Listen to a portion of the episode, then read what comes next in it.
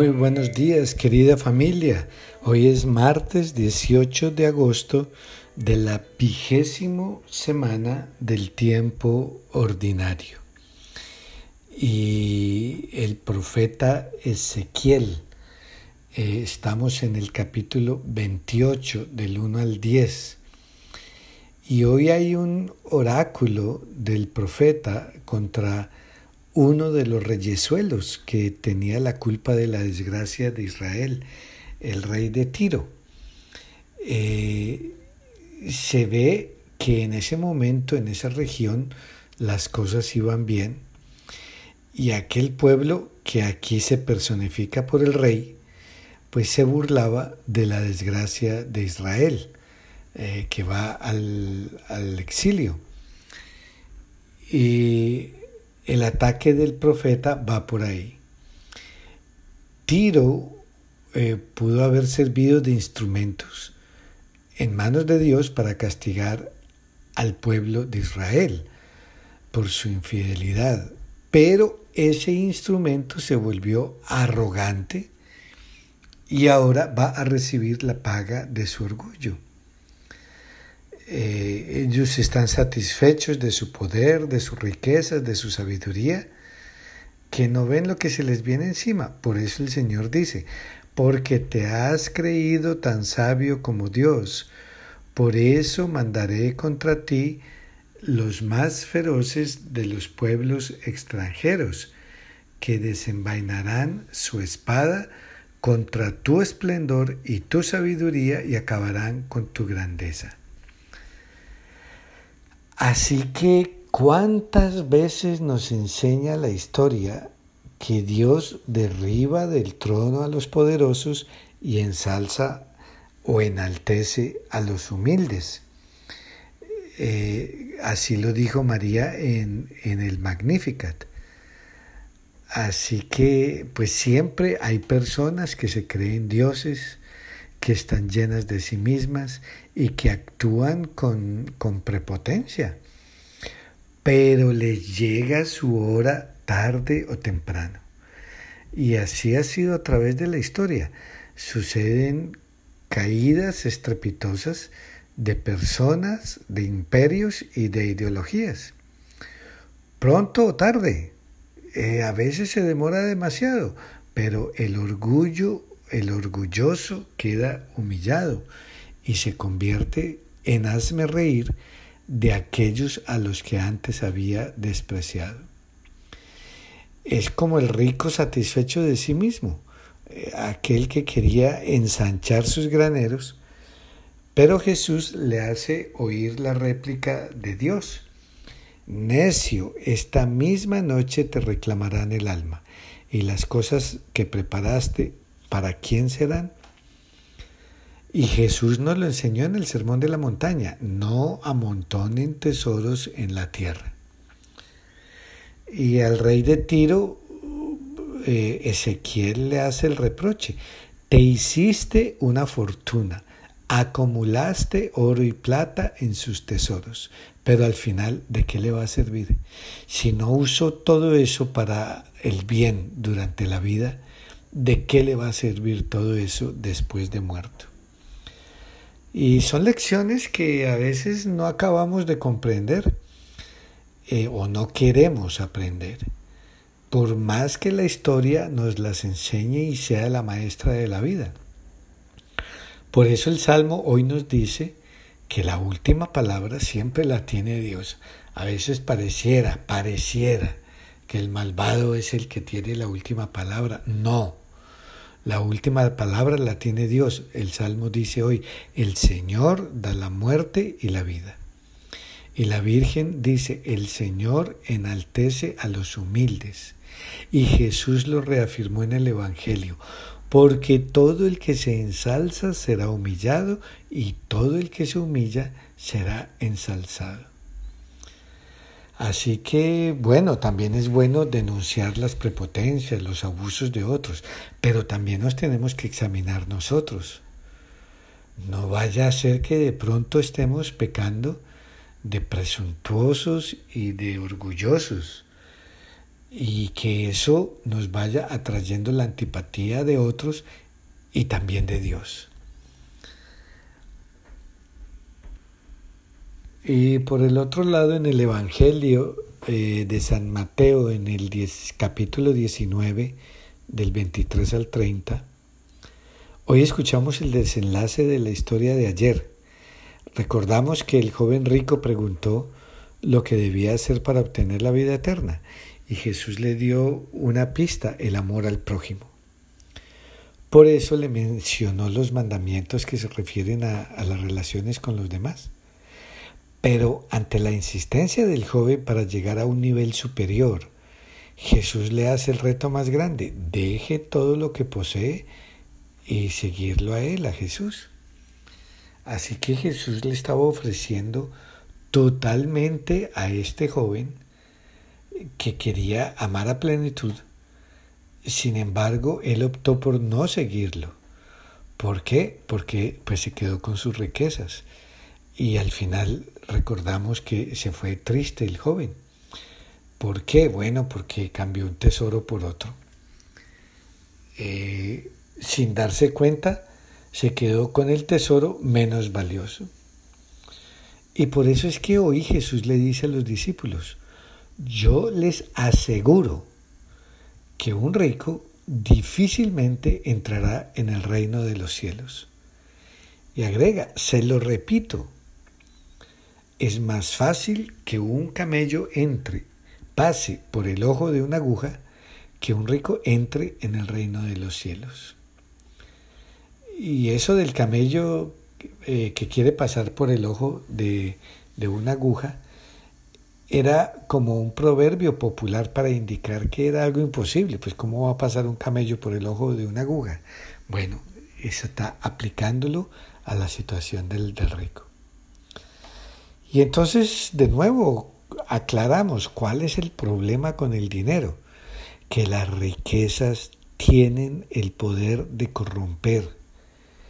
Va llegando la avaricia sin darse cuenta, todo para mí, nada para los demás.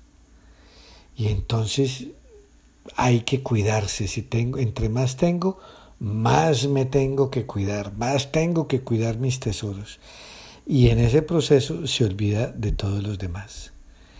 Y todo tiene que ser a la manera de esa persona. ¿Por qué? Porque las riquezas dan sensación de seguridad. Por eso es que alejan de Dios. Y ya la persona no se siente dependiente del que todo lo puede. Por eso es que se convierten en un gran obstáculo hacia el reino de Dios.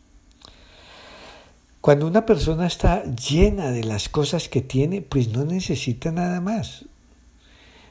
Si se siente tan satisfecha de sí misma y no se puede desprender de esa ansia de poseer y de la idolatría del dinero, del poder o de la fama, ¿cómo puede una persona de esas aceptar el programa de vida que le propone Jesús para el reino de Dios. No puede, no puede.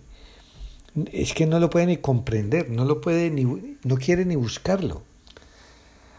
Así que seguimos repitiendo, las riquezas en sí mismas no son malas. Claro, a menos que se acumulen injustamente. Eh, las personas que utilizan negocios sucios para hacerse ricas de la noche a la mañana, ya, ya eso está mal. Ese es otro problema adicional. Pero el rico no está condenado por ser rico. Lo que condena al rico es volverse esclavo del dinero y no utilizarlo para lo que Dios quiere. ¿Y qué es lo que Dios quiere? Pues siempre lo que Dios quiere tiene que ver con el prójimo, especialmente con aquel que tiene más necesidad. Y entonces Pedro eh, exclama, dice, Señor, nosotros lo hemos dejado todo y te hemos seguido, ¿qué nos va a tocar? Y Jesús responde, y todo aquel que por mí haya dejado casa o hermanos o hermanas o padre o madre o esposa o hijos o propiedades, recibirá cien veces más y heredará la vida eterna. Y muchos primeros serán últimos y muchos últimos serán primeros. Así que no se trata de abandonar a nuestros seres queridos. Se trata de que nada ni nadie ocupe el lugar que solo le corresponde a Jesús. ¿Por qué? Porque Él es el único que nos puede dar el gran tesoro de la vida eterna. Y Él no quiere que nos quedemos por fuera. Nosotros probablemente no somos ricos en dinero, no grandes posesiones, pero podemos tener cada cual. Puede estar lleno de cosas que lo separan de Dios, cosas o ideas o, o actitudes que nos quieren hacer parecer autosuficientes y hasta endurecer nuestra sensibilidad, tanto para con los demás como para Dios. ¿Por qué? Porque en vez de poseer los bienes, son ellos los que poseen a la persona los bienes. Esa es la esclavitud. Por eso Jesús dice, no se puede servir a Dios y a Mamón. Mamón es el dinero. Eso lo dijo en el Sermón de la Montaña. Así, querida familia, que este aviso de Jesús nos debe hacer pensar. Eh, el seguimiento de Él debe ser gratuito y desinteresado, que, porque esa es la manera como Él nos ama a nosotros. Eh, no olvidemos que vivimos en lo que se llama la época del consumismo. Hemos sido como programados para gastar y gastar y gastar Siempre hay una necesidad nueva que se nos crea para gastar más y más. Esa es la manera en cómo se sostiene el sistema, el sistema capitalista. Y, y entonces nuestras vidas se vuelven una permanente búsqueda y compra para satisfacer las necesidades que el sistema nos genera. Y es una búsqueda incansable y al final, ¿cómo nos deja? Como estaba el, el joven rico insatisfechos. Al contrario, siempre hambrientos por más, siempre necesitando más, siempre estando menos dispuestos a compartir con otros. Y eso es de lo que Jesús nos invita a desprendernos, de esos deseos de poseer, de ser yo el centro con mis posesiones, para poder recibir el gozo del verdadero bien. Eh, Jesús quiere que nos liberemos de la esclavitud de las cosas para ganar la libertad del servicio por amor. Por eso dice que hay más alegría en dar que en recibir. El joven rico no se dejó conquistar por la mirada de amor de Jesús y por eso no pudo cambiar. Eh, y solamente acogiendo con humilde gratitud el amor del Señor, nos liberamos de la seducción de los ídolos y de la ceguera de nuestras ilusiones. Miren, el dinero, el placer, el éxito deslumbrante, sí, eso, eso es por un momento, pero luego desilusionan. Prometen vida, pero causan muerte. Y es que las riquezas, nuestros tesoros, tienen un poder, el poder de, hacernos centrar en nosotros mismos. Y eso significa olvidar al hermano, especialmente al más necesitado. Y es lo que Jesús no quiere. Así que hoy reflexionemos sobre nuestras posesiones. Esto no es solamente para la persona que tiene millones y millones de dólares, sino para todas aquellas cosas materiales o emocionales que ocupan el centro de nuestra vida. ¿Verdaderamente todo lo que tengo lo necesito? ¿O intento llenar mis necesidades con, con cosas que compro y que después están por ahí tiradas y que casi nunca se utilizan? Eh, de vez en cuando es bueno hacer un inventario de, de las cosas que tengo eh, también hacer un inventario de la manera en que estoy gastando el dinero.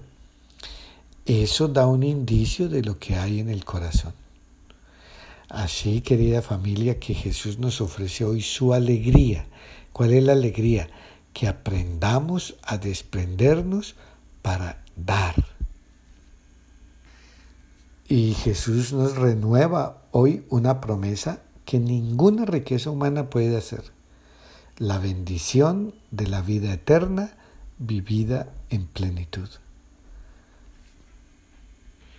Y recordemos que en el reino todo es al contrario de los estándares de aquí de la tierra. Allá los discípulos que en el mundo son los últimos, allá serán los primeros.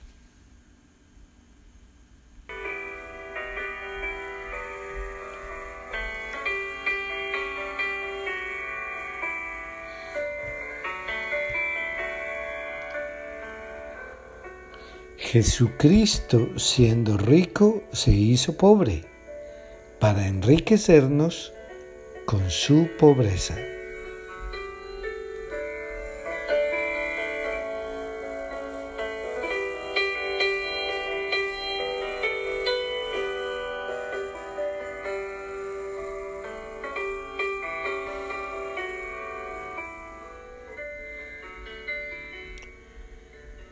Que el Dios de amor y misericordia te bendiga en el nombre del Padre, del Hijo y del Espíritu Santo. Amén.